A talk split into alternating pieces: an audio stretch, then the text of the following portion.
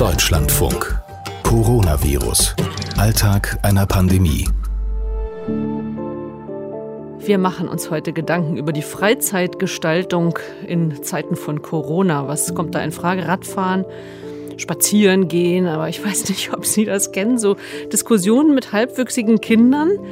Was ist erlaubt und macht trotzdem noch Spaß? Also äh, wir führen die in letzter Zeit zu Hause doch immer öfter und ich kann nur sagen, ich bin häufig die Spaßbremse. Es endet nicht immer in Einvernehmen.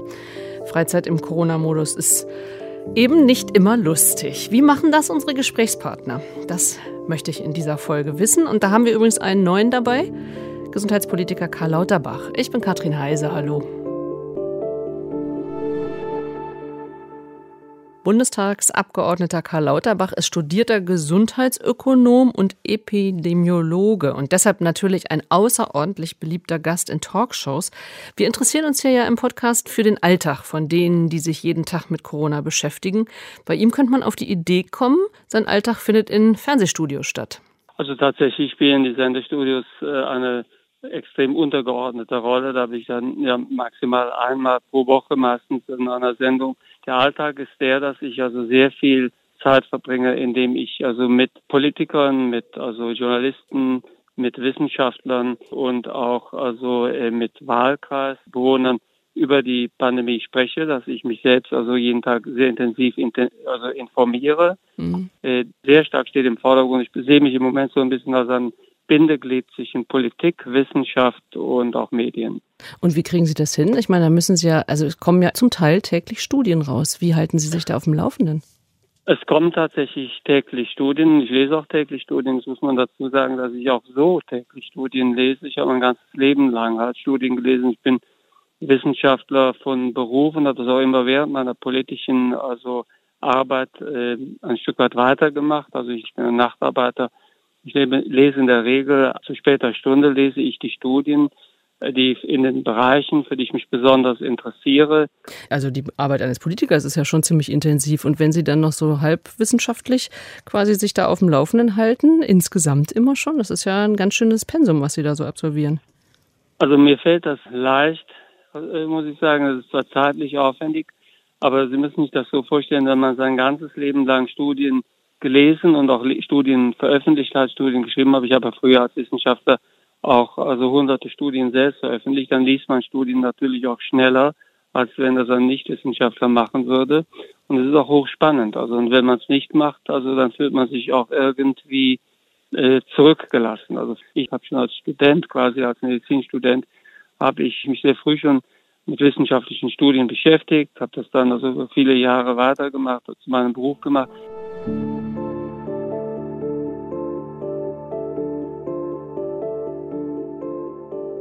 Wissenschaftliche Arbeiten lesen, auch zum Vergnügen. So habe ich Karl Lauterbach jedenfalls verstanden. Karl Lauterbach hat übrigens auch Kinder, Erwachsene und auch eine 13-jährige Tochter. Und weil ich ja vorhin von meinen zunehmenden Diskussionen zu Hause erzählt habe, hat mich im Gespräch mit ihm interessiert, ob er Corona-Freizeitverhalten auch verteidigen muss zu Hause. Meine Töchter sind sehr vernünftig, weil wir natürlich sehr viel über Corona, SARS-CoV-2 die Gefährdung von älteren Menschen und Risikogruppen also gesprochen haben, sehr viel darüber sprechen, äh, kann ich da im privaten Umfeld gar nicht klagen, ganz im Gegenteil. Ich finde übrigens, dass sehr viele Kinder, auch die 13-Jährigen, sich vorbildlich verhalten, wenn man es ihnen gut erklärt. Das ist zu rührend zu sehen, weil die kleineren Kinder ja oft die Leidtragenden sind, weil das Schul die Schulkonzepte nicht funktionieren und man sich wenig um sie gekümmert hat und so weiter. Mhm. War ja keine politische Priorität lange Zeit. Aber es rührend zu sehen, wie idealistisch kleine Kinder sind, dass sie dann Ältere doch auch freiwillig schützen wollen und man muss viel mit ihnen darüber sprechen und das auch anerkennen, so dass sie nicht also diese Zeit als eine besonders schlechte in ihrem Leben in Erinnerung behalten werden. Ja, weil das könnte ja so sein, ne? dass man sich dann, äh, dass das alles so überlagert. Ähm, jetzt im Moment sprechen wir ganz viel von den, von den Lockerungen und da verändert sich ja auch gerade das Freizeitverhalten von vielen wieder. Macht Ihnen das Sorge? Das macht mir Sorge. Also wir profitieren im Moment davon, dass der Lockdown doch sehr stark gewirkt hat. Aber wir können hier in einer Situation kommen, wo sich unbemerkt im Hintergrund bereits neue Herde für die Pandemie entwickelt haben. Die würden wir dann spät entdecken, weil die sich flächendeckend über das Land also vermehrt haben.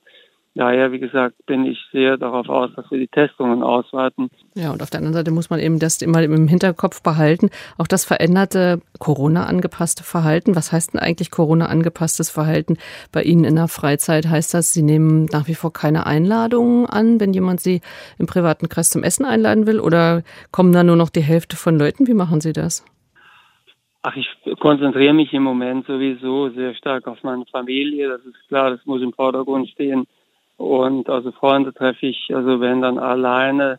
Und ich habe ja auch sehr viele, also einmal Treffen, die halb beruflich, halb privat sind. Von daher, das äh, läuft schon ganz gut. Ja, und wahrscheinlich denkt auch jeder bei Ihnen, ähm, man muss sich sowieso hundertprozentig Ihnen gegenüber verhalten, äh, weil Sie auch diesen Vorbildcharakter haben, oder? Sind Sie eher ein strenger Typ bei sowas? Ach, was heißt streng, aber ich muss auf jeden Fall einigermaßen konsequent sein, weil alles andere ist ja nicht glaubwürdig. Und ich bin ja auch davon überzeugt, dass wir gut beraten sind, jetzt nicht übermäßig vorsichtig, unvorsichtig zu werden. Und also äh, aus meiner Sicht äh, wäre es sogar richtig gewesen, den Lockdown ein bisschen länger durchzuhalten und dann noch weniger neue Fälle zu haben. Aber zum jetzigen Zeitpunkt scheint es ja doch ganz gut gelaufen zu sein. Darüber freue ich mich im Übrigen auch und das will man durch eigenes Verhalten nicht gefährden.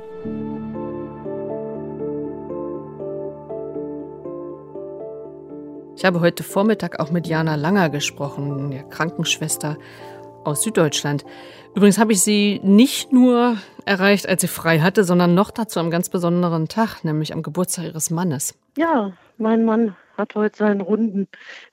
Und der Geburtstagskuchen ist schon gebacken? Ja, vorbereitet habe ich. Hm. Äh, wie läuft ein Geburtstag, ein Runder noch dazu zu Corona-Zeiten? Ja, also wir haben keinen Besuch und ich versuche es einfach schön zu gestalten. Kein Besuch wegen dieser Zeiten? Ja, wegen den Zeiten auch, weil äh, klar, runder Geburtstag hätten wir jetzt eigentlich größer gefeiert, aber das fällt halt einfach aus.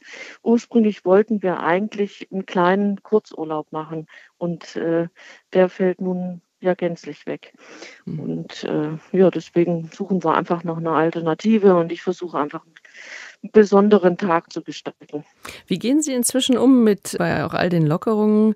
Wie gehen Sie um mit Einladungen beispielsweise? Nimmt das wieder zu? Ja, bei mir jetzt direkt nicht. Ich beobachte das so bei meinen Nachbarn. Ja, nimmt zu. Bei mir jetzt eher nicht. Ich habe äh, sowieso einen sehr kleinen Freundeskreis, sehr ausgewählt. Die meisten sind im Schichtdienst.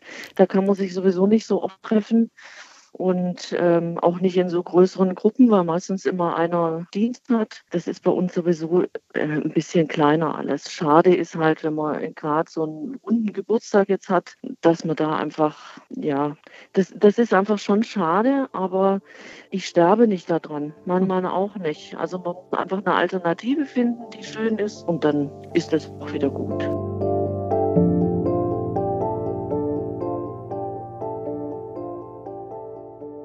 Was Sie an Kurzreisen gesagt haben, ich meine, Reisen, das wird sicher in, in nächster Zeit, wird einiges möglich sein. Haben Sie Reisen für dieses Jahr gänzlich abgeschrieben oder wie denken Sie darüber? Ähm, ja, wir hoffen immer noch. Also wir haben geplant dieses Jahr, wir, wir haben dieses Jahr auch einen runden Hochzeitstag, auch da eine äh, schöne Reise zu machen. Klar, das ist schon gebucht. Da hoffe ich einfach, dass es klappt. Ansonsten auch da Alternative suchen. Aber das ist so für Sie eine ganz pragmatische Sache. Also da kommt kein Ärger oder große Enttäuschung hoch. Nee, bringt mir ja auch nichts. Also mhm. äh, was, was soll ich mich darüber aufregen, wenn ich es eh nicht ändern kann? Viele Leute versuchen ja jetzt so in kleinem Maße etwas zu ändern. Also jeder testet ja so ein bisschen aus. Was könnte möglich sein? Was beobachten Sie da? Ja, viele versuchen es einfach zu ignorieren, glaube ich auch. Ähm, einfach zu sagen, ja gut, äh, wir sehen es nicht. Wir versuchen uns an die Vorgaben zu halten, wie beim Einkaufen oder so. Und ansonsten, glaube ich, viele ignorieren es einfach und machen es einfach trotzdem im Verborgenen, wo es halt niemand sieht. Ja, am Anfang ähm, hatten alle Angst, gespeist natürlich von den Bildern aus Italien, was war, was man nicht so greifen konnte. Und mittlerweile, dadurch, dass die Bilder einfach nicht gekommen sind, dass wir einfach durch die Maßnahmen es geschafft haben, da gut durchzukommen, sind die Leute abgestumpft, glaube ich. Also das ist so, ähm, man hat den Sinn der ganzen Maßnahmen, mhm. die sind nicht erklärbar im Moment, glaube ich, also für viele.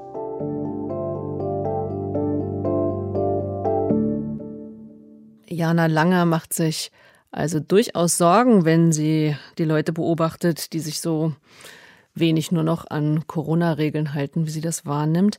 Ich habe heute auch mit dem Stadtrat von Neukölln, mit Falko Lieke, telefoniert. Der ist ja zuständig für Jugend und Gesundheit und habe ihn gefragt, wie er das eigentlich sieht. Und er ist an und für sich ganz zufrieden. Naja, man äh, stellt schon fest, dass viele Menschen wieder unterwegs sind. Das ist ja auch völlig logisch bei dem schönen Wetter und das verleitet ja auch dazu. Aber was ich beobachtet habe, ist, dass ganz gut funktioniert, was so die Abstandsregelungen betrifft und äh, die allgemeinen Verhaltensweisen. Also das funktioniert, finde ich, eigentlich ganz gut. Sie machen das im Homeoffice jetzt heute und haben ja auch vielfach äh, im Homeoffice arbeiten müssen. Wie merken Sie eigentlich bei sich und ähm, Ihrer Familie auch jetzt bei den ganzen Lockerungen so ein lockereres Verhalten, was zum Beispiel auch Einladungen angeht oder so? Wie, wie handhaben Sie das jetzt? Ja, das kommt natürlich jetzt auch häufiger vor, dass man sich auch gerne wieder mit Freunden treffen möchte. Und äh, da gibt es aber natürlich die, die Regelungen, die vorgegeben sind in der Eindämmungsverordnung. Deshalb muss man es sehr, ich sag mal, verhalten machen. Aber zumindest so in meinem Bekanntenkreis funktioniert das auch ganz gut. Wir achten da schon sehr drauf. Wie, wie machen Sie es denn? Also haben Sie jetzt am Tisch drei Stühle weggeräumt, damit man nur noch zu viert irgendwie an den Ecken sitzt? Oder wie machen Sie es? Ja, so ungefähr. Also erstmal ist die Personenzahl natürlich stark reduziert. Die Verordnung sagt ja, dass man nur aus einem anderen Haushalt Gäste einladen darf. Und na, also das passt denn schon. Dann werden Sie wahrscheinlich immer gefragt, du kennst doch die Verordnung. Sag mal, dürfen wir das so? genau, da habe ich praktisch äh, täglich Anrufe auch von äh, Unternehmern, Gastronomen aus Neukölln, die mich fragen. Einer wollte zum Beispiel letztens eine Hochzeit feiern und sagte, na ja, kann ich denn mit den 20 Leuten, die ich eingeladen habe, denn auch nach 22 Uhr feiern? Sage ich, nee, das geht leider nicht, denn die Verordnung sagt Restaurants nur bis 22 Uhr und dann ist Schluss. Mhm. Das ist momentan leider so und das halte ich auch für vernünftig. Mhm. Aber ich verstehe, dass die Menschen sich sehnen, das irgendwann auch wieder zu machen. Nehmen Sie diese Rolle als Spaßbremse an oder wie geht es Ihnen damit? Ja, na schön ist es nicht, aber es ist halt noch notwendig und ähm, ich versuche das natürlich auch immer mit dem nötigen Augenmaß zu machen, aber wenn Regeln aufgestellt werden, dann sollen sie auch beachtet werden und das kommuniziere ich dann auch, selbst wenn ich am Ende die Spaßbremse bin, aber die Leute empfinden das nicht so. Also die fragen mich, weil sie wissen wollen, wie sie sich richtig verhalten und das finde ich gut und ähm, dann wird das auch so akzeptiert. Die Menschen brauchen eine klare Orientierung und eine Vorgabe, was ist jetzt möglich und was dürfen sie. Und das muss halt gut kommuniziert werden. Und da finde ich, da hapert es noch ganz schön. Und wenn das sich an Regeln halten schon im Alltag so schwer fällt, dann haben wir uns darüber unterhalten, wie schwierig das eigentlich dann im Urlaub wohl ist. Ich versuche mir gerade vorzustellen, die gebräunten Gesichter am Strand mit Maske. genau, mit dem entsprechenden weißen Rand. Ja, genau. Ganz neuer Schick. Ganz neuer Schick. Ganz neuer Jahr. Schick, ja. Freizeit und Corona. Also ohne Humor geht es irgendwie auch nicht. Und wenn gar nichts mehr hilft, dann bin ich eben die Spaßbremse. Meine Gesprächspartner heute hatten jedenfalls überhaupt kein Problem damit. Alle Folgen unseres Podcasts gibt es in unserer kostenlosen App der DLF Audiothek oder überall dort, wo Sie sonst Ihre Podcasts herunterladen. Ich bin Katrin Heise. Tschüss, bis zum nächsten Mal.